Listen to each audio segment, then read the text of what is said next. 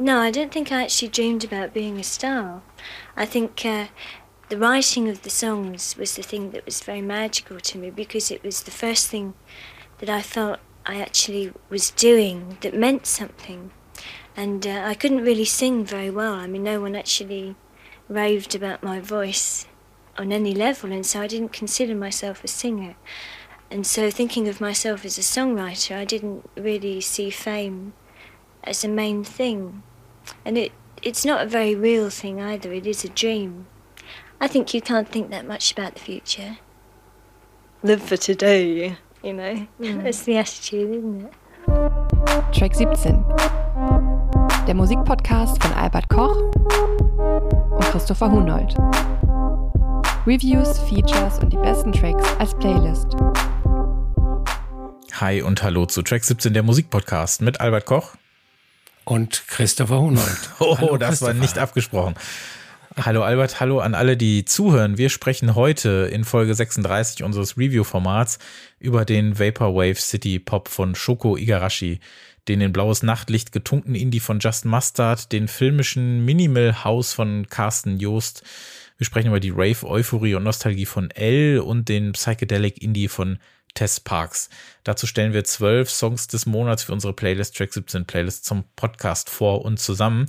Für alle, die uns zum ersten Mal hören, Track 17 ist der Musikpodcast von eben Albert Koch und mir, der sich in zwei Formaten mit dem Thema Musik beschäftigt. Im Hauptformat, was ihr hier hört, stellen wir fünf aktuelle Releases genauer vor, diskutieren Hintergründe und geben so eine Art helfende Hand im Release-Dschungel, damit ihr nicht verpasst, was so draußen ist. Und in den Features in unserem anderen Format, da ja verhandeln wir ein Thema der Musik etwas detaillierter und genauer. Zum Beispiel haben wir in unserer aktuellsten Feature-Folge das Label DFA Records ähm, besprochen, beziehungsweise anhand von unseren 17 favorisierten Songs so ein bisschen die Geschichte dieses Labels äh, erzählt. Wir hatten aber auch schon mal eine Turnierfolge, in der wir ja versucht haben, das beste Album der Mit-Nuller äh, Indie-UK-Phase äh, zu küren. Ähm, wir haben zwischendurch Interviewgäste, wir hatten eine Folge zur Vinylkrise, wir hatten eine zum Record Store Day und äh, haben auch vor ein paar Monaten eine, ja, eine Art Game Show mal ausprobiert, die Soundfights. Das alles ist natürlich auch verlinkt. Das sind quasi die zwei Formate, die Track 17 auszeichnen. Und was den Anfang jeder Folge auszeichnet, das ist meine Frage, was du zuletzt gehört hast. Albert, was hast du zuletzt gehört?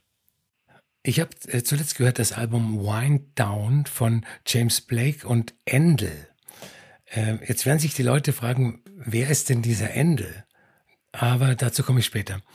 Ähm, also ich habe äh, James Blake früher sehr geschätzt ähm, und vor allem deshalb, weil er unabhängig von seinen Alben und unabhängig von seinem Major Deal Verpflichtungen immer wieder 12 Inches veröffentlicht hat mit äh, einer Underground äh. Zum Beispiel 2011 ähm, die 12 Inch Order Pen, das war astreiner Minimal Techno.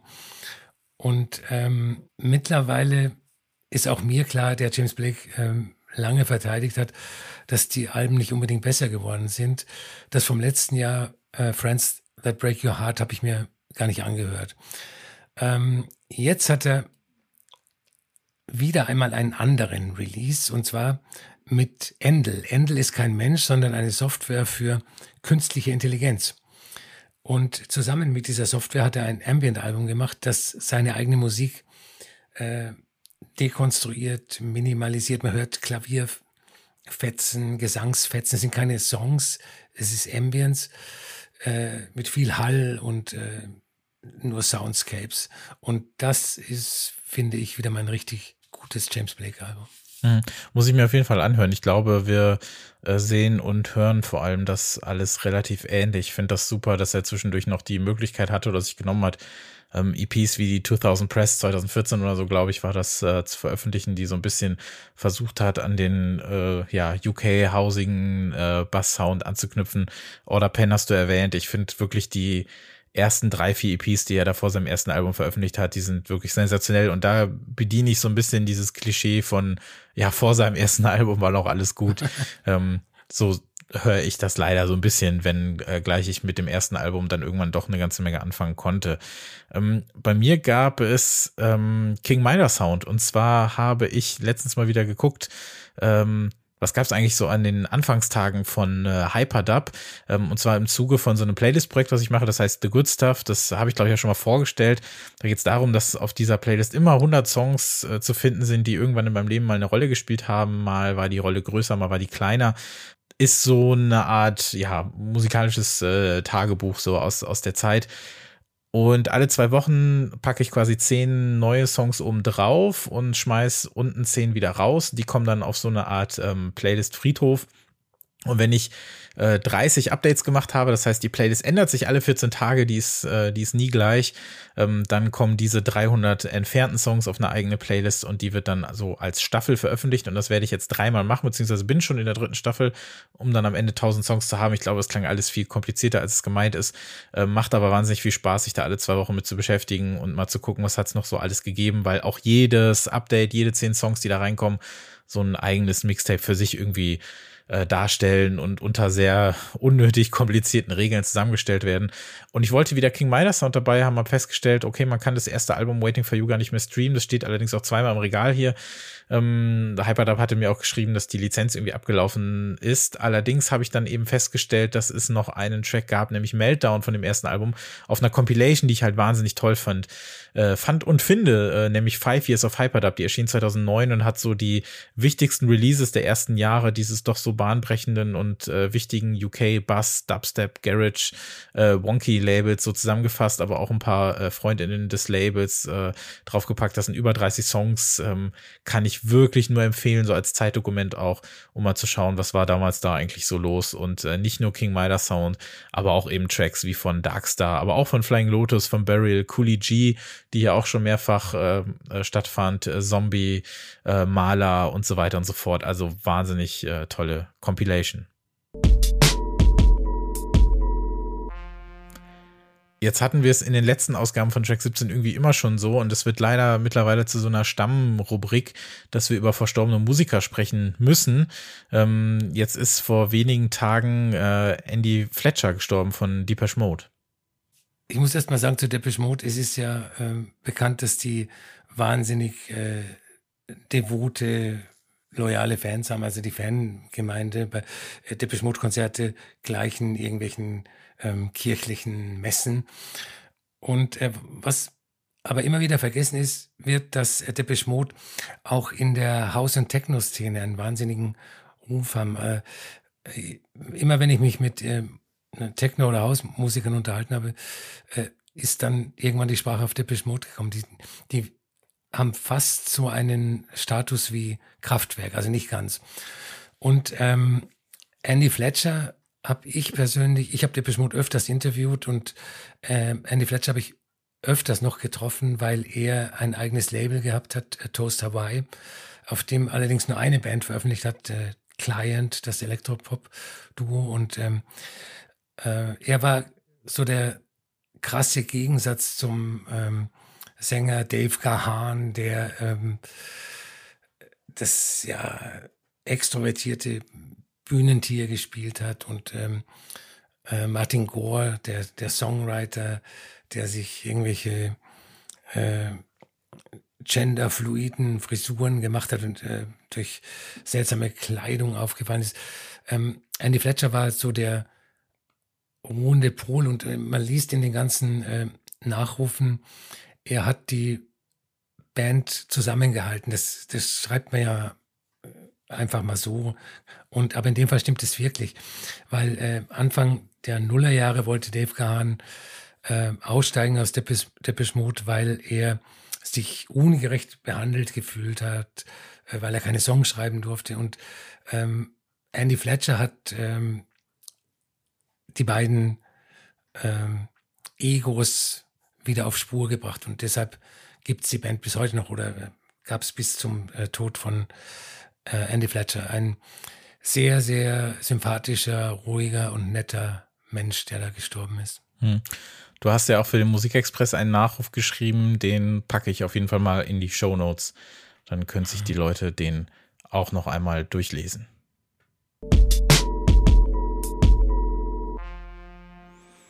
Wir starten heute mit einer Platte, bei der wir uns, glaube ich, beide sehr, sehr einig sind. Ich muss aber sagen, die hast du in diesen Podcast gebracht, beziehungsweise die Musikerin, äh, da bin ich äh, total begeistert. Was ist das erste Album, über das wir heute sprechen? Ah, das erste Album heißt Simple Sentences und ist von der japanischen Musikerin Shoko Igarashi. Ich muss mich mal wieder ganz weit aus dem Fenster lehnen. Das ist das Debütalbum von äh, Shoko Igarashi und es ist ein Meisterwerk. Das war für mich nach dem ersten Hören schon klar, dass das ein Meisterwerk ist. Und zwar ein, äh, ich würde es zeitgenössisches City-Pop-Meisterwerk ja, voll. nennen. Mhm.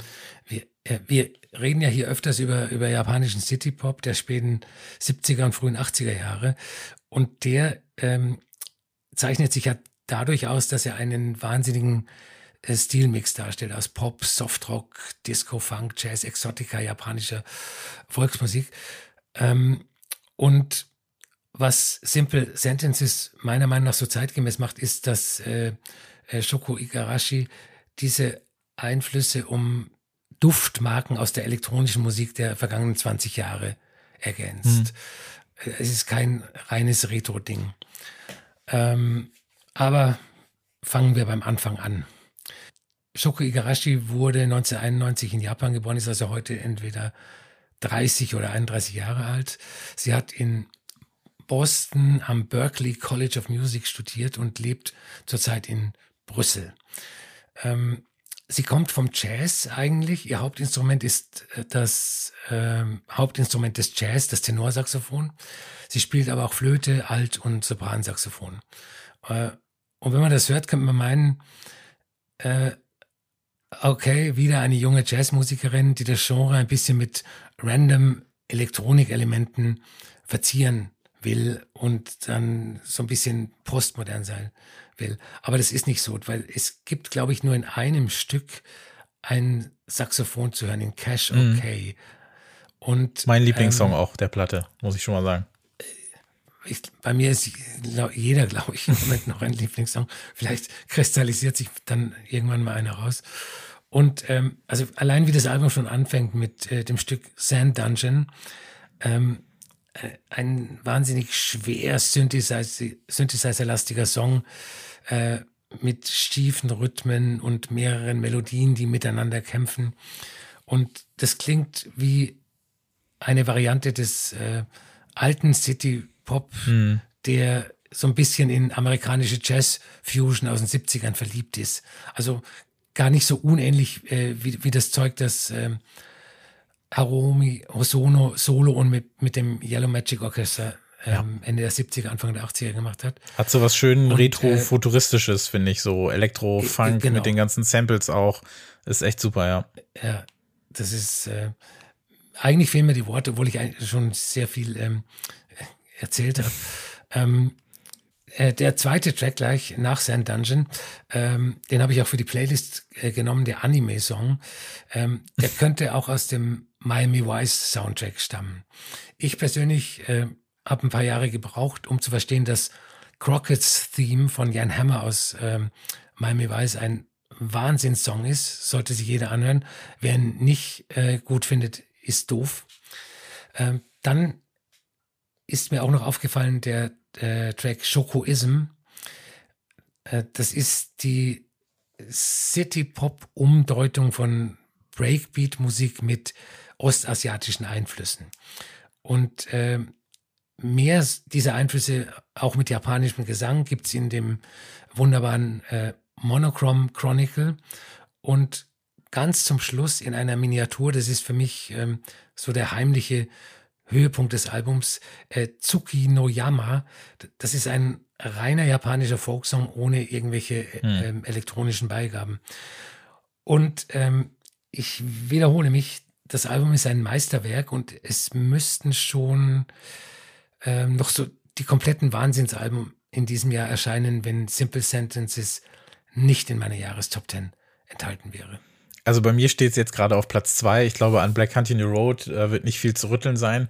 aber Simple Sentences ist äh, bei mir auf die zwei gehüpft. Du hattest ja einen Track im letzten Monat mitgebracht und dann ähm, mhm. hatten wir ja auch das Album quasi als Promo schon vorlegen und äh, hast du doch ein paar Mal angehört und fand das so weird und so geil. Und man muss schon sagen, ich glaube, das ist so ein also wir, wir sagen das ja auch immer ganz gerne, ne, dass wir hier über viel verschiedene Musik sprechen, viele Stile aufgreifen, äh, viele Genres und auch ähm, viele Länder hier stattfinden. Aber wenn man jetzt irgendwie sich ein Album zusammenzimmern müsste, was so ein bisschen nach Track 17 klingt, dann ist das eigentlich ja. das, oder?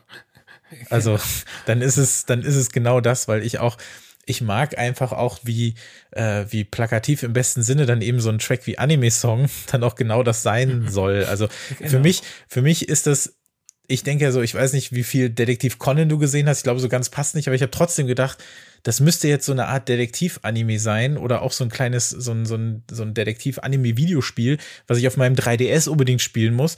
So dieser funkige Elektro-Pop-Track, der ist natürlich auch bewusst ein bisschen cheesy, ohne dass das sein will, sondern das ist halt einfach das ist halt dann das Genre. Ne, mit diesen, mit diesen Synth-Sirenen, die so einer, so einer Gniedelgitarre irgendwie gleichen, was sich so total nach oben äh, dreht äh, in dieser Spirale. Dazu halt diese, diese glänzenden Spitzen. Das funktioniert schon richtig, richtig, richtig gut. Und das ist äh, Musik, die ich mittlerweile halt total total schätzen kann. Ich stehe halt voll auf diese Verbindung aus ähm, City Pop, aus kontemporären City Pop vielleicht, aber auch mit, ähm, mit Methoden aus vergangenen Jahrzehnten, dann eben auch mit diesen äh, TV- und auch Anime-Einflüssen. Das ist halt was, mit dem ich halt sehr viel anfangen kann. Und eben dazu, du hast es ja gesagt, sie ist Tenorsaxophonistin, ähm, spielt aber eben auch äh, Flöte, hat äh, Hardware-Synths da rumstehen und ähm, produziert sich dann eben so diese Musik zusammen. Und dann gibt's ja, ich meine, du hast ja auch das Video gesehen, wahrscheinlich zu, ähm, hm. es ist es ist zu, äh, zu Cash Okay auch, ne? Wo sie dann mit der Flöte dann da sitzt und spielt und alles und das, das ist alles so fantastisch. Äh, und dabei auch halt eben so abwechslungsreich. Also dann hast du eben, wie du erwähnt hast, diesen, diesen japanischen Folk-Instrumental-Song da ganz am Ende. Du hast äh, Tracks, in denen wird nicht gesungen, in denen wird ihre Stimme maximal als Sample eingesetzt. Ähm, mein Favorit ist, äh, wie schon erwähnt, das Cash Okay es ist nicht nur einfach so was Verspieltes, das würde es fast, ähm, das würde fast zu, zu abschätzig klingen, weil da ist ja eine ungemein große Musikalität einfach drin. Man merkt das ja auch die ganze Zeit. Sie hat ja auch in Brüssel, hast du erwähnt, dass sie dort lebt, äh, fing sie ja mit einer Band an, äh, Maniac äh, Maison hätte ich das jetzt ausgesprochen, was ja auch eine Videospielanspielung ist, eben Maniac Mansion. Ähm, dort äh, spielt sie mit ihrem Partner äh, Casimir, der ja auch auf dem Album äh, zu hören ist, auf ein paar Tracks, der da auch mit äh, musiziert. Und ja, wie schon erwähnt, also diese, diese, dieses Dreieck vielleicht aus Anime, ähm, elektronischer, ja, Avantgarde-Musik und eben City-Pop. Also, was, was, was will man eigentlich noch mehr? Also, es ist wirklich äh, fantastisch. Und ähm, Monochrome Chronicle hattest du auch erwähnt, mit dieser elektronischen Wärme, hat was super Beruhigendes. Natürlich hört man auch diese, diese asiatisch anmutenden oder asiatisch gelesenen Klänge immer wieder heraus. Und das ergänzt sich so gut. Und Lovely Song ist auch genau das. Ist halt ein Lovely Song, ne? Ist halt so ein, so ein kleiner Lullaby, ähm, auf jeden Fall. Ähm, weißt du, ob sie woanders auch schon mitmusiziert hat äh, vor ihrem Album, also wo man sie sonst so hören kann? Hm, weiß ich nichts drüber. Also normalerweise ist es ja so, dass ähm, Jazzmusiker, bevor sie ein ihr erstes Soloalbum machen, mit 50 anderen irgendwie ja. ähm, mitspielen, aber da ist mir nichts bekannt. Simple Sentences ist gar nicht so ein simpler Satz, wenn man es dann doch mal ausspricht von Shoko Igarashi. Ich glaube, wenn wir am Ende des Jahres, äh, was heißt ich glaube, ich weiß das, wenn wir am Ende des Jahres äh, unsere Best-of-Folge machen, dann sprechen wir nochmal darüber. Das wird, muss einfach so sein.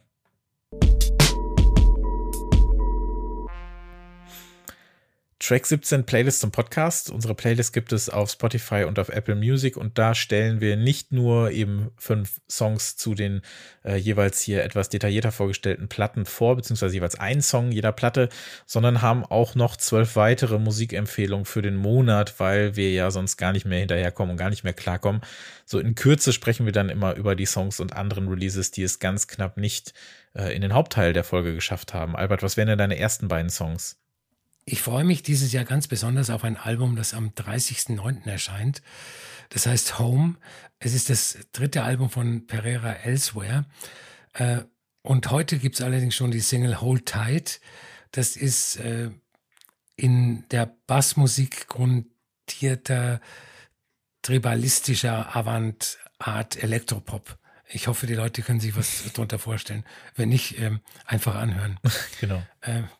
Der, der zweite Song, ähm, Song ist vielleicht ähm, der falsche Ausdruck, äh, ist von Erik Satie äh, und heißt, ich äh, versuche es mal richtig auszusprechen, Gymnopädie Nummer eins. Äh, Nummer eins kann ich nicht auf Französisch sagen.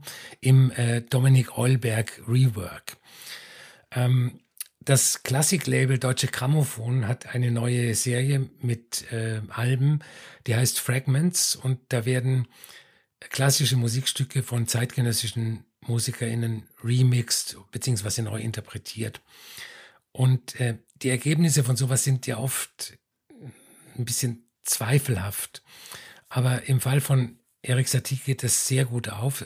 Satie gilt als der wahre Ambient-Erfinder. Ihm ist eine Musik vorgeschwebt, die wie eine Tapete an der Wand hängt oder ein Möbelstück im Raum steht, das nicht weiter beachtet werden soll. Und einer seiner größten Hits ist eben dieses Klavierstück, äh, bekannt aus äh, Versicherungswerbung aus dem Fernsehen. Und äh, das wird hier von Dominik Olberg bearbeitet. Ähm, er macht ein Fortettartiges Stück elektronische Atmosphärenmusik daraus. Die ersten beiden Tracks, die ich mitgebracht habe, sind, äh, beziehungsweise einer hat noch gar keinen Release. Einer erschien jetzt auf einer wunderbaren EP und zwar der Track heißt VTRN und ist von dem britischen Produzenten Alex Paris, der mir bis vor kurzem gar nicht bekannt war, aber scheinbar eine ja, relativ äh, große Nummer ist. Also ich kannte ihn vorher noch nicht wirklich. Auf seinem Label 1985 hat er jetzt vor kurzem eine Compilation-EP veröffentlicht, die heißt Codex One. Da soll wohl eine ganze Serie draus werden. Vier Tracks von vier KünstlerInnen, unter anderem von ihm selbst und alle atmen so diese 2007, 2008 Dungeon und Dubstep Luft und ich verzehre mich so ein bisschen nach aktuellen Releases, die es hinbekommen, dieses Genre so weiterleben zu lassen. Also wirklich 140 BPM, tiefe Subbässe, so eine Soundhöhle, in der es sich zu verlaufen lohnt. Also so wirklich sehr, sehr, sehr, sehr stark auf 2008 getrimmte äh, klassische Dubstep-Nummern und VTRN von Alex Paris könnte dir auch gefallen. Äh, die Platte steht auch hier, die Codex One und alle vier Tracks sind auf jeden Fall Hits. Und dann habe ich noch Kids 1995 von Bean Stella, was ganz anderes. Das ist so ein äh, NYC-Rock-Song der jungen britischen Band, die sich äh, Kids, dem Larry Clark-Film aus den 90ern angenommen hat. Deswegen heißt der Song auch so. Ähm, der Song startet auch mit einem I saw the movie Kids and had a dream about us. Also es ist so sehr auch leicht angekitschter 90s, angerockter, neusiger Dream-Pop mit, ich gebe es zu, gewöhnungsbedürftiger Stimme, aber der Song hat mich trotzdem ziemlich gecatcht und dem bin ich verfallen. Bin Stella Kids 1995.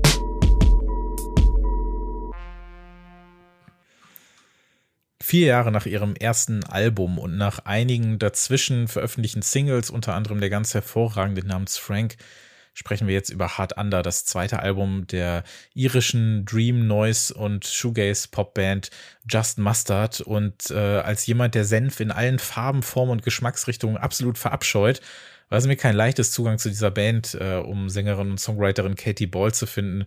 Aber nach dem ersten doch recht okayen Album und den starken, bereits erwähnten Singles, wie zum Beispiel Frank, ist Hard Under das selbstproduzierte zweite Album meiner Meinung nach ein großer Wurf und hat es dann auch verdient in die Folge geschafft. Bei Alex Paris habe ich ja so von dem Dungeon gesprochen, von der Höhle des britischen Basssounds und hier höre ich auch Musik, die sich so um mich ausbreitet, in die ich mich verkrieche, in die man sich verkriechen kann, die in ihrem Hall, ihrem mitternächtlichen, schleppenden Dream-Pop-Gewand, das so in blaues Mondlicht getunkt wird, eigentlich fast nur Dunkles zulässt, aber äh, dieses Dunkle ist eigentlich fast nur Gänsehaut. Das ist Wahnsinn. Also diese Platte ist gelegentlich noisy, sie ist verführerisch, gibt sich der Düsternis hin, hat so einen sumpfigen, gothigen Gitarrensound, öffnet sich aber auch so atmosphärisch dichten Dream-Pop-Nummern, wie zum Beispiel den Early oder meinem großen Highlight Mirrors, was ich auch auf die Playlist gepackt habe. Kannst du die Band schon und wie hat dir das Album gefallen?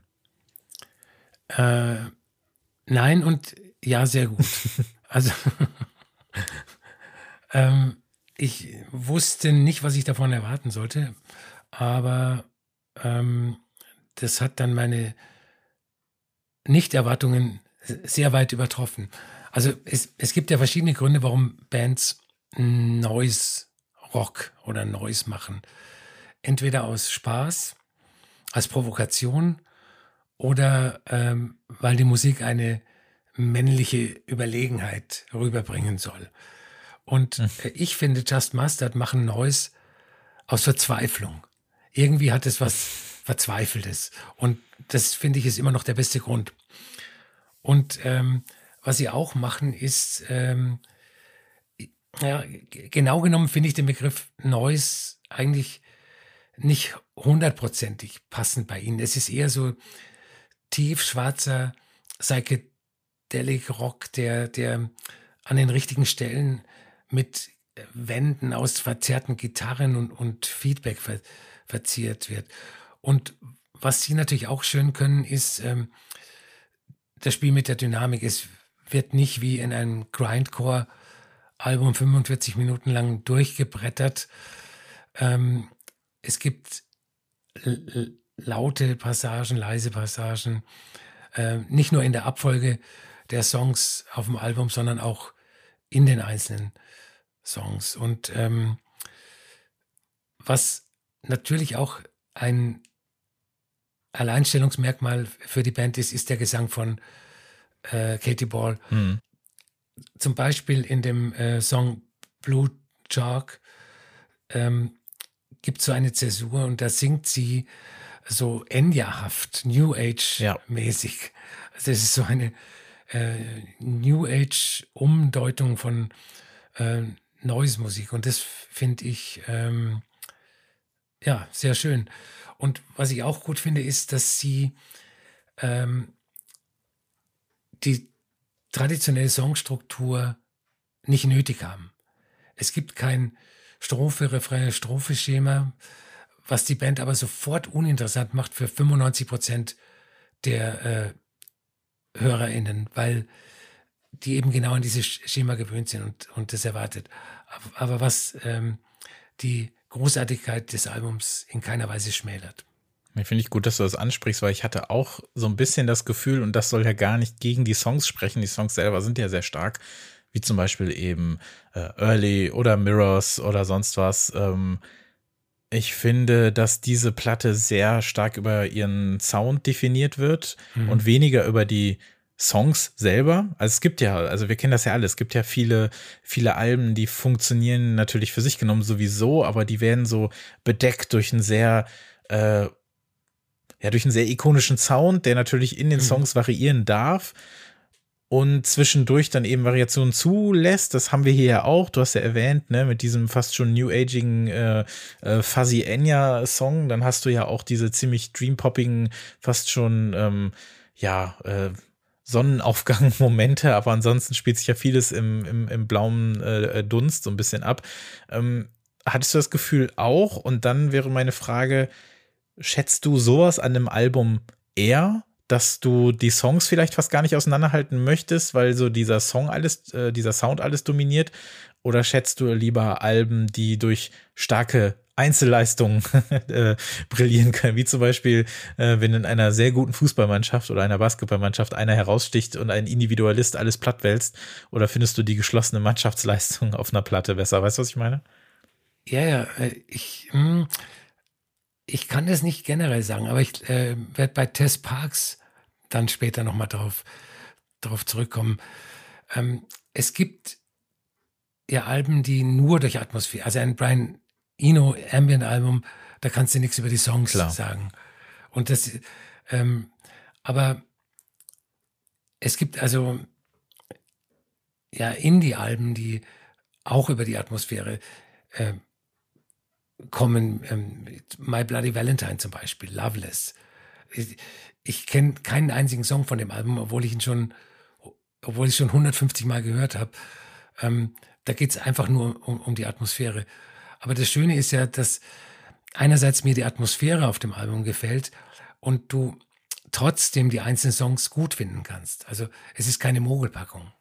Ja, also es kommt so ein bisschen auf die Genres tatsächlich an. Also klar, alles, was in eine poppigere Richtung geht, möchte ja auch so ein bisschen ähm, den hervorstechenden Moment haben und dann wirst du dir jetzt auch keinen dann wirst du dir jetzt nicht ein Taylor Swift-Album anhören und von der Atmosphäre überwältigt werden, sondern willst du ja die Hits haben. Aber ich finde es dann eben bei Platten wie diesen, finde ich es halt schön, wenn sie beides können, einfach. Das äh, finde, das, das schätze ich sehr. Und deswegen habe ich auch so ein bisschen gebraucht, um mir aus diesem Album heraus so die, die Hits mir selbst zu denken. Also Hits heißt bei uns immer vielleicht ein bisschen auch was anderes. Ähm, aber so hat es dann am Ende geklappt und so ist das halt auch wirklich eine, eine sehr schöne äh, Platte geworden.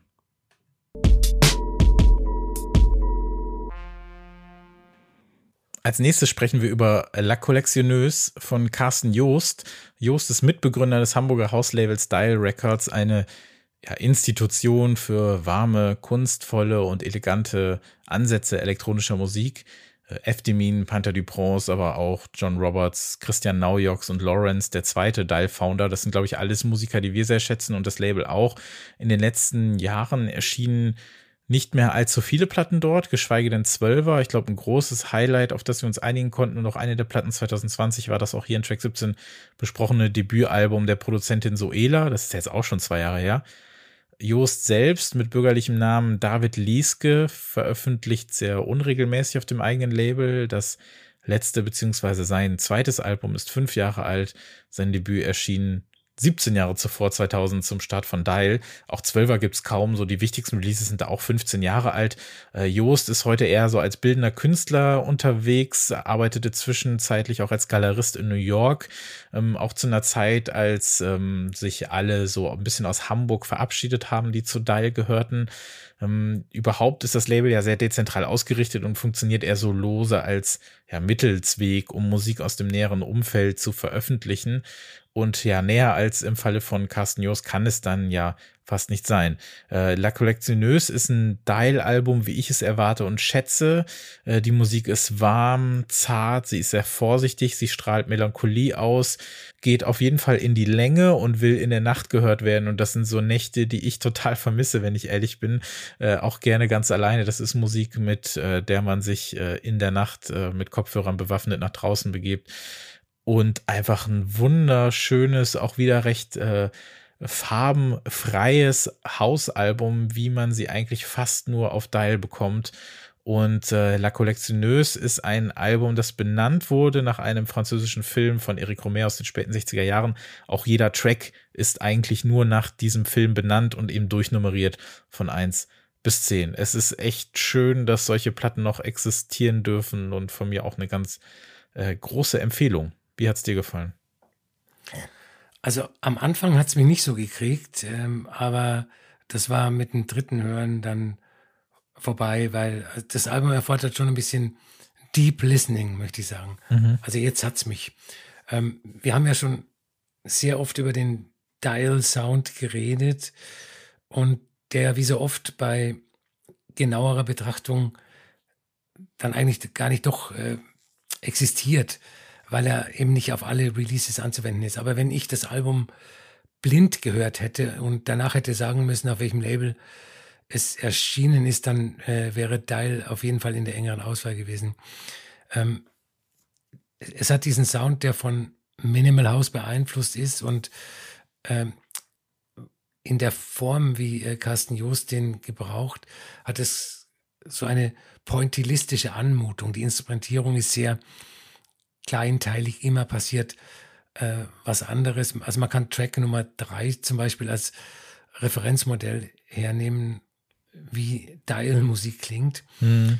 Ähm, erstaunlich ist, dass es auch immer wieder Platz gibt für so Mikrovariationen, Verweise Richtung äh, Detroit Techno und äh, manche Tracks haben eine sehr funky Anmutung, zum Beispiel Nummer 9, ähm, was auch an den Kongas liegt, die da sehr ähm, präsent sind, aber nicht nur.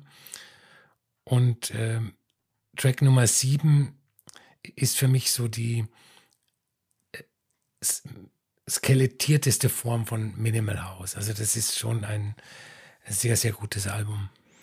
Das ist eine Form von Musik, die meiner Meinung nach nicht so wirklich stattfindet gerade, oder? Also mir würde ohnehin nicht viel einfallen, was so klingt wie Dial. Sie selber sagen ja, es gibt auch eigentlich nicht wirklich diesen Dial-Sound und das hat viel damit zu tun, dass eben Leute aus ihrem näheren Umfeld und Bekannte und Freunde dort veröffentlichen und sich deshalb so eine Art von Sound ergibt. Und sie sich eben auch nicht wirklich darum scheren, ob irgendwas jetzt relativ aktuell angesagt oder sonst wie ist. Das kann man so sehen, wie man möchte, weil ich glaube, als Dial so vor 15 Jahren, finde ich ja für mich ist 2007 so das ganz große Dial-Jahr gewesen, auch mit Panther du Prause, mit Eftemin. Und das war ja dann auch durch das Mutterlabel Compact oder auch durch andere. Ich glaube, dieser Minimal House Sound, der kann mal etwas wuchtiger gewesen sein, der kann mal etwas verspielter gewesen sein oder eben ähm, etwas schwarz-weißer wie bei Dial. Der war ja mal eine Zeit lang relativ groß, aber jetzt gerade gibt's mhm. das eigentlich kaum, oder? Das stimmt, ja. ja. Also er war eigentlich so in der ersten Hälfte der Nullerjahre ziemlich big. Und ähm, natürlich äh, alles äh, splittert sich auf, die Genres äh, wachsen in alle möglichen Richtungen, aber das stimmt schon, die reine Lehre, so wie es von Dial verkündet wird, die hm. findet man eigentlich nirgends anders.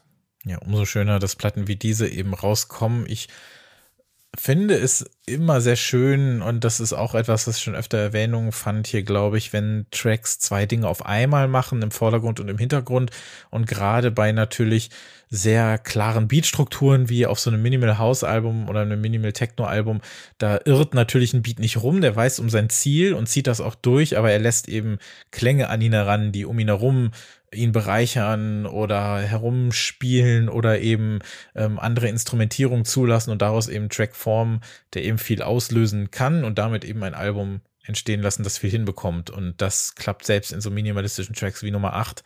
Für die Playlist ausgesucht habe ich mir Nummer 3 das ist so mein großer Favorit, wenn es überhaupt einen solchen gibt. Aber es ist ein Album, was man sich so wunderschön anhören kann. Ist äh, digital veröffentlicht, wer das noch auf Platte erwerben möchte. Sie wurde angekündigt, noch nicht mit Termin, aber sie wird auf jeden Fall kommen.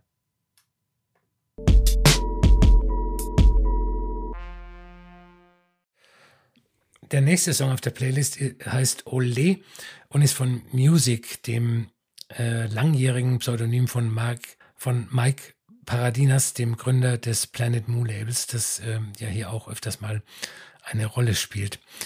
Ähm, demnächst wird es zwei äh, wichtige Releases von Music geben. Im Juli die Wiederveröffentlichung von Lunatic Harness von 1997 zum 25-jährigen Jubiläum ist für mich eines der besten Elektronikalben der 90er Jahre. Und äh, bereits Mitte Juni kommt das neue Album Magic Pony Ride, äh, das er vom Sound her als Nachfolger von Lunatic Harness konzipiert hat. Da bin ich sehr gespannt drauf. Äh, schon jetzt aber kann man die äh, Ptagonal-EP hören. Davon hören wir eben Ole. Das ist ein äh, wunderbar atmosphärischer IDM-Track. Ähm, der nächste Song heißt He is Alive und ist von Lucrezia Dort. Ähm, äh, sie hat innerhalb kurzer Zeit schon den zweiten Soundtrack für eine TV-Serie veröffentlicht, äh, diesmal zu der Serie The Baby, die auf Sky läuft. Das ist sehr stimmungsvoller, heftiger Avantgarde-Shit, der aber wahrscheinlich im Kontext der Serie auch von einem Mainstream-Publikum als gar nicht so krass wahrgenommen wird, wenn er mit den äh, Bildern verbunden ist. Hm. Habe ich mir auch angehört. Also von der Serie gar nichts gesehen, reizt mich auch nicht so, aber ähm, ja, der Soundtrack hat mir echt ganz gut gefallen. Also das, das finde ich auch super. Ich habe noch eine alte Bekannte dabei. Wir hatten vor zwei Monaten das, äh, das ganz hervorragende Album Whatever the Weather der Britin Lorraine James im, im Angebot. Und ähm, hier arbeitet sie jetzt wieder unter ihrem echten Namen, Lorraine James, gemeinsam mit TSVI. Und zwar kam daraus eine EP auf dem auch schon hier des öfteren erwähnten Label 8093 heraus. Ähm, das sind so fünf Break- und basslastige IDM-Tracks. Und der Opener Gloom, der bringt diese wuchtige Zerbrechlichkeit im Sound der beiden perfekt zur Geltung. Und den habe ich mit für die Playlist mitgebracht. Und dann gibt's noch so weirden Berliner Art Rock.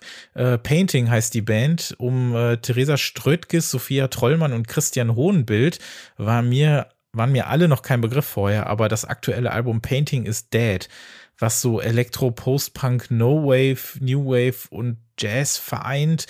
Alles mit einer sehr äh, windschiefen Attitüde, wenn man das überhaupt so bezeichnen kann. Das ist ein sehr merkwürdiges Album, aber das gefällt mir wahnsinnig gut, weil alles, was ähm, so ein bisschen in so eine postpunkige Richtung geht und dann ähm, ja Saxophone ähm, darauf äh, türmt und äh, merkwürdigen Gesang, da bin ich doch dabei. Also der Track Maybe It's Like Riding in a Little Jeep Der ähm, wird euch in den siebeneinhalb Minuten alles über dieses Album erzählen, was man wissen muss. Und wenn ihr das mögt, dann müsst ihr da auf jeden Fall reinhören. Ist eine Platte, die auch fast in diese Episode quasi in den Hauptteil gekommen wäre. Kennst du das? Nee, aber ich kenne Theresa Strötkes. Da wollte ich noch was zu sagen. Ja, erzähl. Äh, die, die, hat früher, oder mal vielleicht macht sie es heute auch noch unter dem äh, Pseudonym Golden Disco Ship, so experimentelle ähm, elektronische Popmusik gemacht. Die, die hat drei oder vier Alben draußen. Ich besitze sie alle und finde sie wunderbar. Deswegen werde ich mir äh, diesen Song und diese Band auch anhören. Okay, das, was du jetzt erwähnt hast, kannte ich schon wieder nicht, aber das ist ja wunderbar. So äh, befruchtet sich das doch alles hier. Äh, sollte ich dann auf jeden Fall reinhören, sagst du? Auf jeden Fall. Weiter geht es mit dem Debütalbum der englischen Produzentin Eleanor Pinfold. Sie nennt sich L und die Platte heißt A Celebration of the Euphoria of Life auf dem portugiesischen Label Naiv veröffentlicht. Ähm, da hat sie auch schon zwei EPs draußen gehabt und jetzt eben das erste Album auf dem Label überhaupt und ihr Debütalbum sowieso. Und das ist wirklich, wir hatten ja vorhin bei Shoko Irashi auch so ein bisschen erwähnt, dieses was man eventuell als cheesy deuten würde, wenn man das aus so einer abgeklärten, zu cool für diese Welt-Attitüde heraushört. Das ist mir nämlich, da müssen wir vielleicht nochmal drüber sprechen, weil das ist mir bei mir auch mal so aufgefallen, dass ich manchmal das Gefühl habe, wow, hier wird ja alles ganz offen gelegt und äh, alles klar gesagt, kein Netz, kein doppelten Boden. Ähm, hier wird einfach genau gesagt, worum es gehen soll, was es sein soll und mit Emotionen nicht gespart aber man muss, also ich musste mir dann so ein bisschen auch beibringen, das Ganze dann eben nicht als cheesy zu betrachten, weil cheesy kann man etwas ja, man kann ja nur etwas als cheesy oder ähm, vielleicht kitschig bezeichnen, wenn man von einer gewissen Norm ausgeht, die sowas nicht erlaubt. Mhm. Weißt du, was ich meine? Und ja, auf ja. diesem Album würde man daher wahnsinnig fündig werden, denn es ist eine rohe, auf sehr hübsche Art unsaubere und dreckige Platte zwischen ja, Retro, House, Pop, Acid, Rave und Down-Tempo. Es ist, sie sagt selber, a love letter to friends, lovers and anyone who has been lost and found in the dance. Und es ist im Prinzip ein Konzeptalbum über eine vertanzte Nacht, wenn man so will. Und arbeitet dann natürlich auch mit, äh, ja, mit sehr so klassisch kapitalistisch geprägten so Wochenendbildern, weil das erste, was man auf dieser Platte hört, ist It's Friday, you made it. Irgendwas mit From the Shackles of Capitalism, so ein bisschen dieses Dance the Week Away Ding. Aber irgendwie hat mir das total gut gefallen. Ich musste auch, kennst du noch dieses furchtbare Lied aus den Nullerjahren, dieses I Can't Wait for the Weekend to Begin? So, so ein ja. komischer Pop-House-Song. Ich weiß nicht mehr, von wem das ist. Weißt du das noch? Nee. Egal, aber das ist ja so ein Video, in dem irgendwie sich äh, mehrere äh, junge Damen in einem Büro entkleiden und ihren, ihren Hintern auf einen Fotokopierer setzen oder was auch immer. Und das ist so ein bisschen so die, die dreckige Version von, von diesem Song. Ähm, ich mag das aber total. Es gibt so Tracks wie Out of Office, die klingen äh, nach so einem, nach einem von diesen metallischen Hausdingern von Gabor Lazar.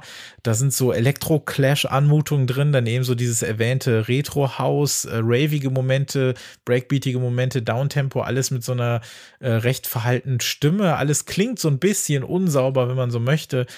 Und wie schon erwähnt, da wird das ähm, Herz äh, nicht nur auf der Zunge, sondern auch auf den, den Dancefloor-Schuhen getragen. Und äh, hat mir dann aber nach ein bisschen Eingewöhnung doch sehr gut gefallen. Wie ist es bei dir?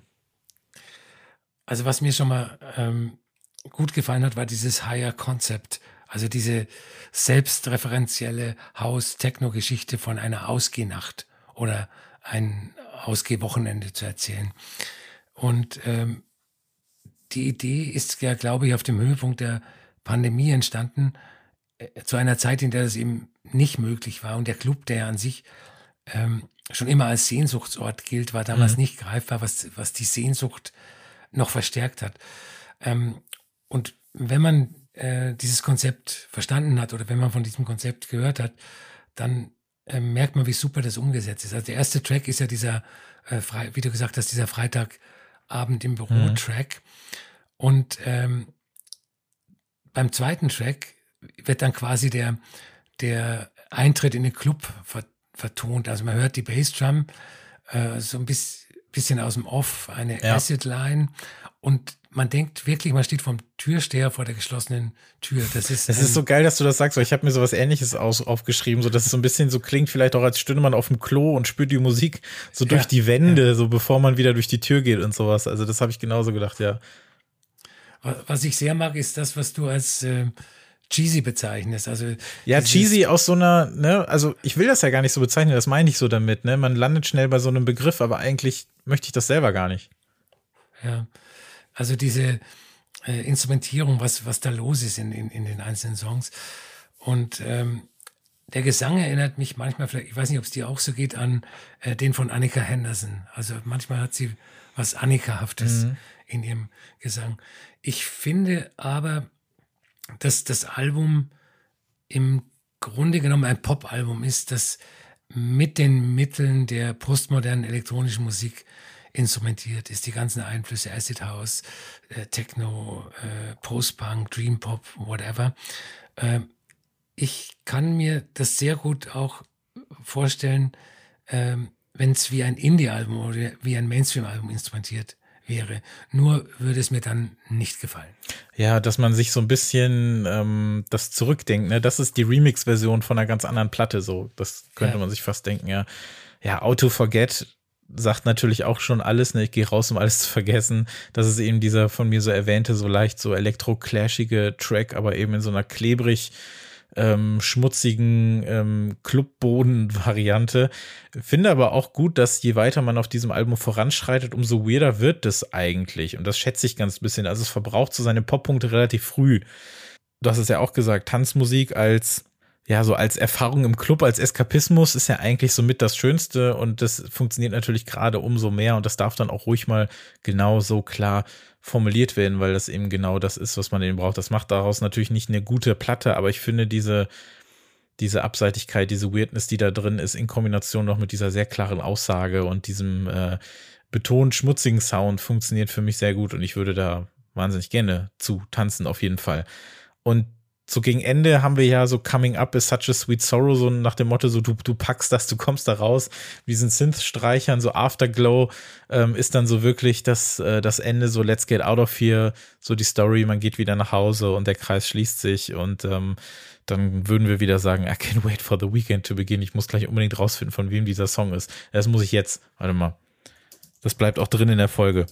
I can't wait for Michael Gray. Wer zur Hölle ist Michael Gray?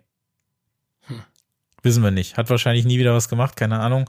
2005 war das. Naja. Herzlichen Glückwunsch, Michael Gray, du wurdest hier nochmal erwähnt. Äh, bei Track 17.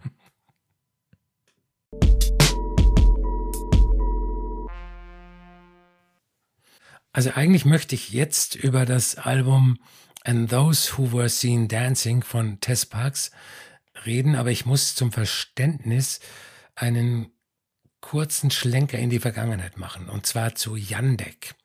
Yandek ist ein Outsider-Musiker aus Houston, Texas. Ähm, seine Identität war jahrelang unklar. Ähm, bis heute ist nicht vollständig klar, ähm, wie er heißt. Es gibt da verschiedene Spekulationen. Äh, und Yandek hat seit 1978 hunderte von Platten veröffentlicht mit Folk, Blues, Noise, Experimentalmusik äh, und sechsstündigen Solo-Klavierstücken. Ähm, sein erstes Album, Ready for the House von 1978, ist eines meiner Lieblingsalben aller Zeiten. In acht von neun Songs spielt er einen einzigen dissonanten Akkord auf seiner nicht gestimmten Gitarre und singt dazu die gleiche, kaum modifizierte Melodie mit wackeliger, zittriger Stimme. Also in anderen Worten, jeder Song klingt gleich. Mhm. Was für mich den Wahnsinn dieses Albums ausmacht. Nicht die Abwechslung, der, der, die Verschiedenartigkeit der Tracks, sondern jeder Song klingt gleich, weil das hat äh, eine kathartische Wirkung durch die ständige Wiederholung, die erzeugt wird. Ähm, ähnlich funktioniert ja auch Techno und, und Ambient.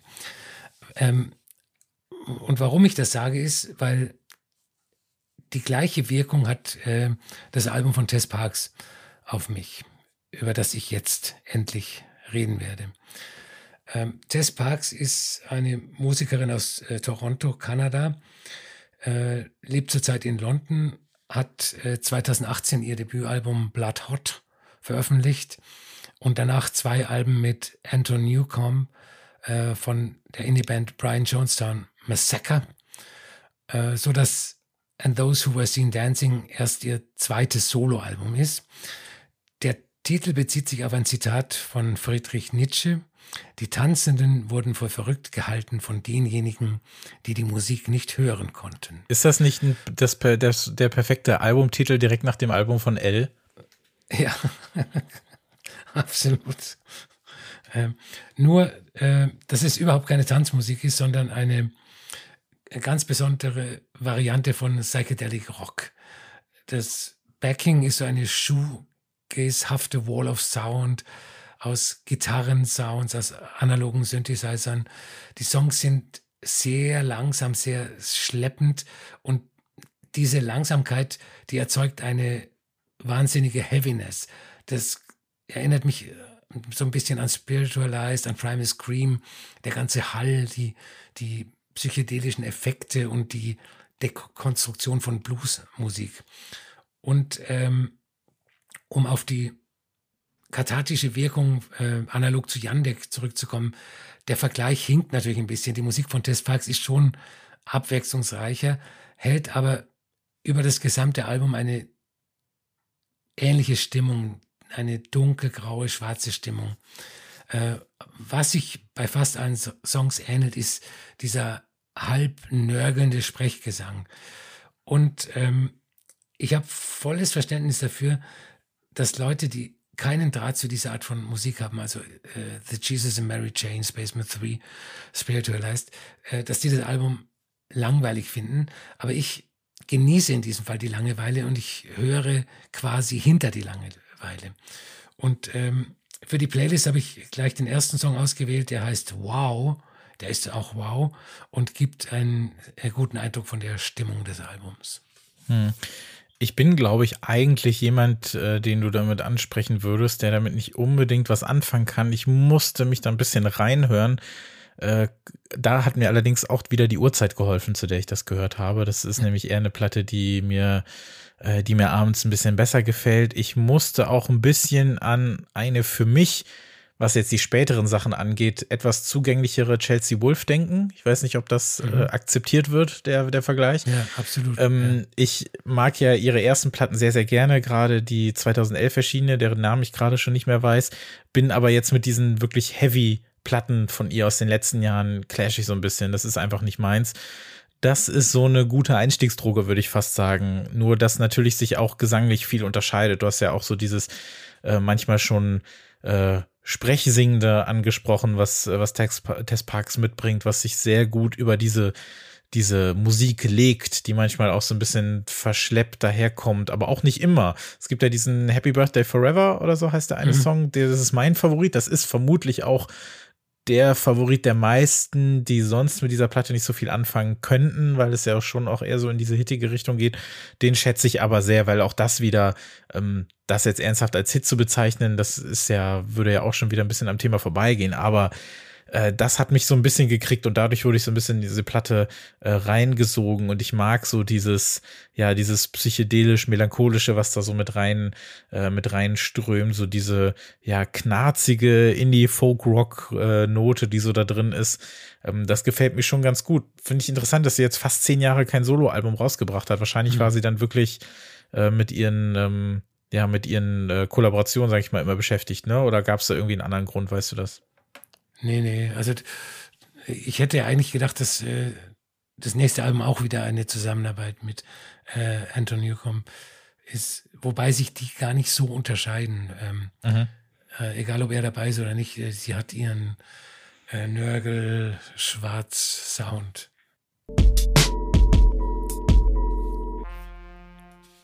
Äh, mir ist aufgefallen, dass wir lange nichts von Fortet auf der Playlist ge gehabt haben und das habe ich jetzt ähm, geändert.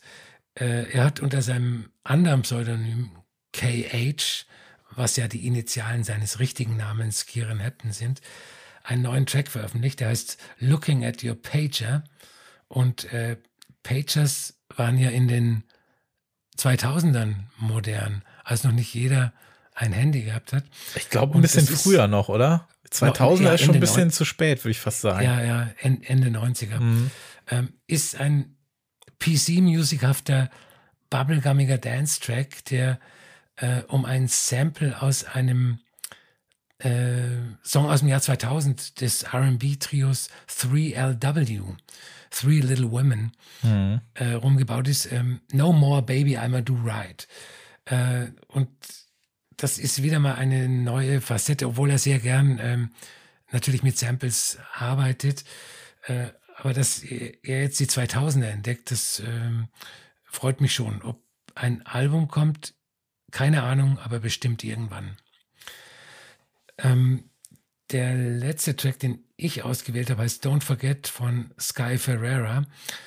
Ähm, Sky Ferreira hat ja 2013 ein überraschend gutes Debütalbum veröffentlicht, Nighttime, My Time, äh, was so überhaupt nichts mit ihren frühen Teenie-Pop-Singles zu tun gehabt hat.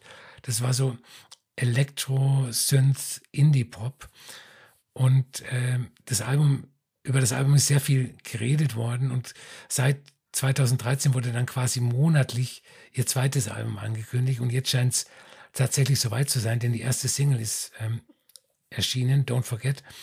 Es ist im Grunde seines Herzens ein Mainstream-Pop-Song, ähm, der aber von einem shoegazig-haften Wall of Sound und von Dissonanzen und Gitarrengeschredder begleitet wird.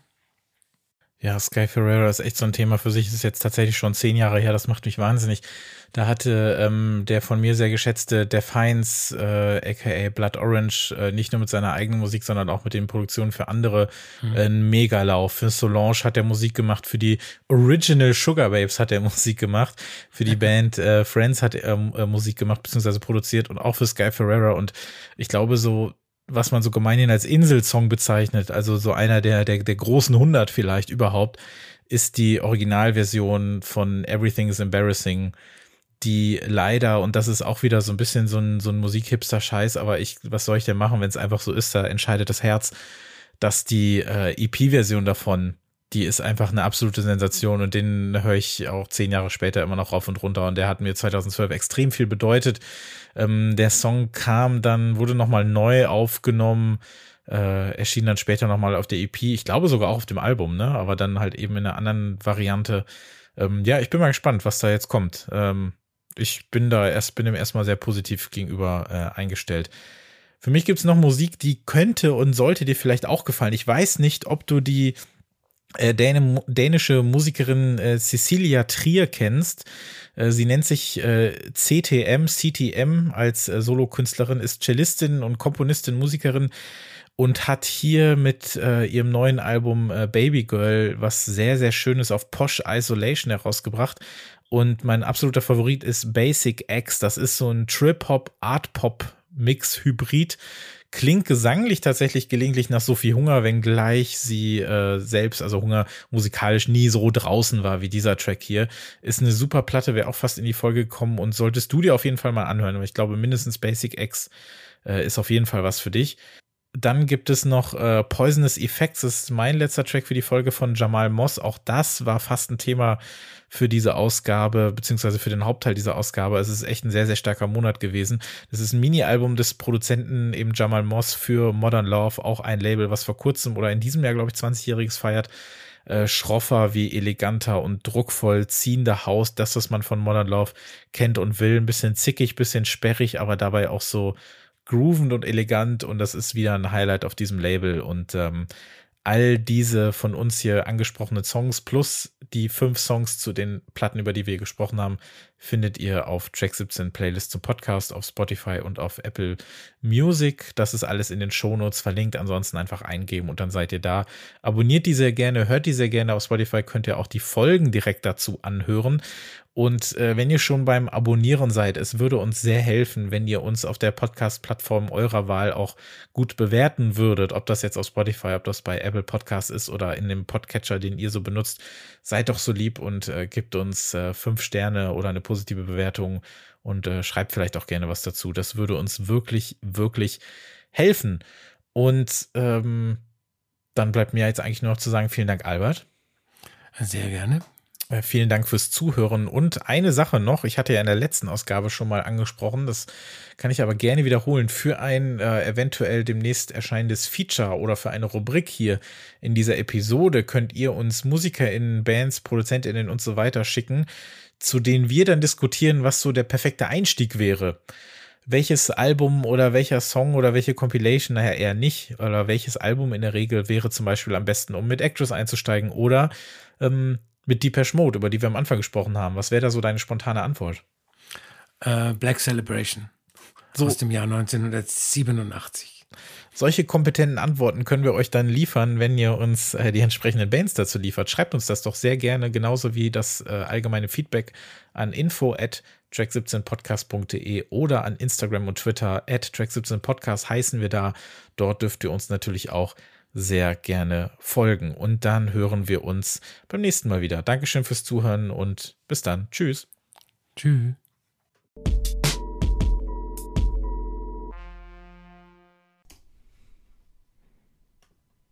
howtopronounce.com sagt. Das kann ich mir jetzt nicht anhören. Kollektionös. Kollex kollektionös. Okay. Falls du es gehört hast. Ja. okay, alles klar.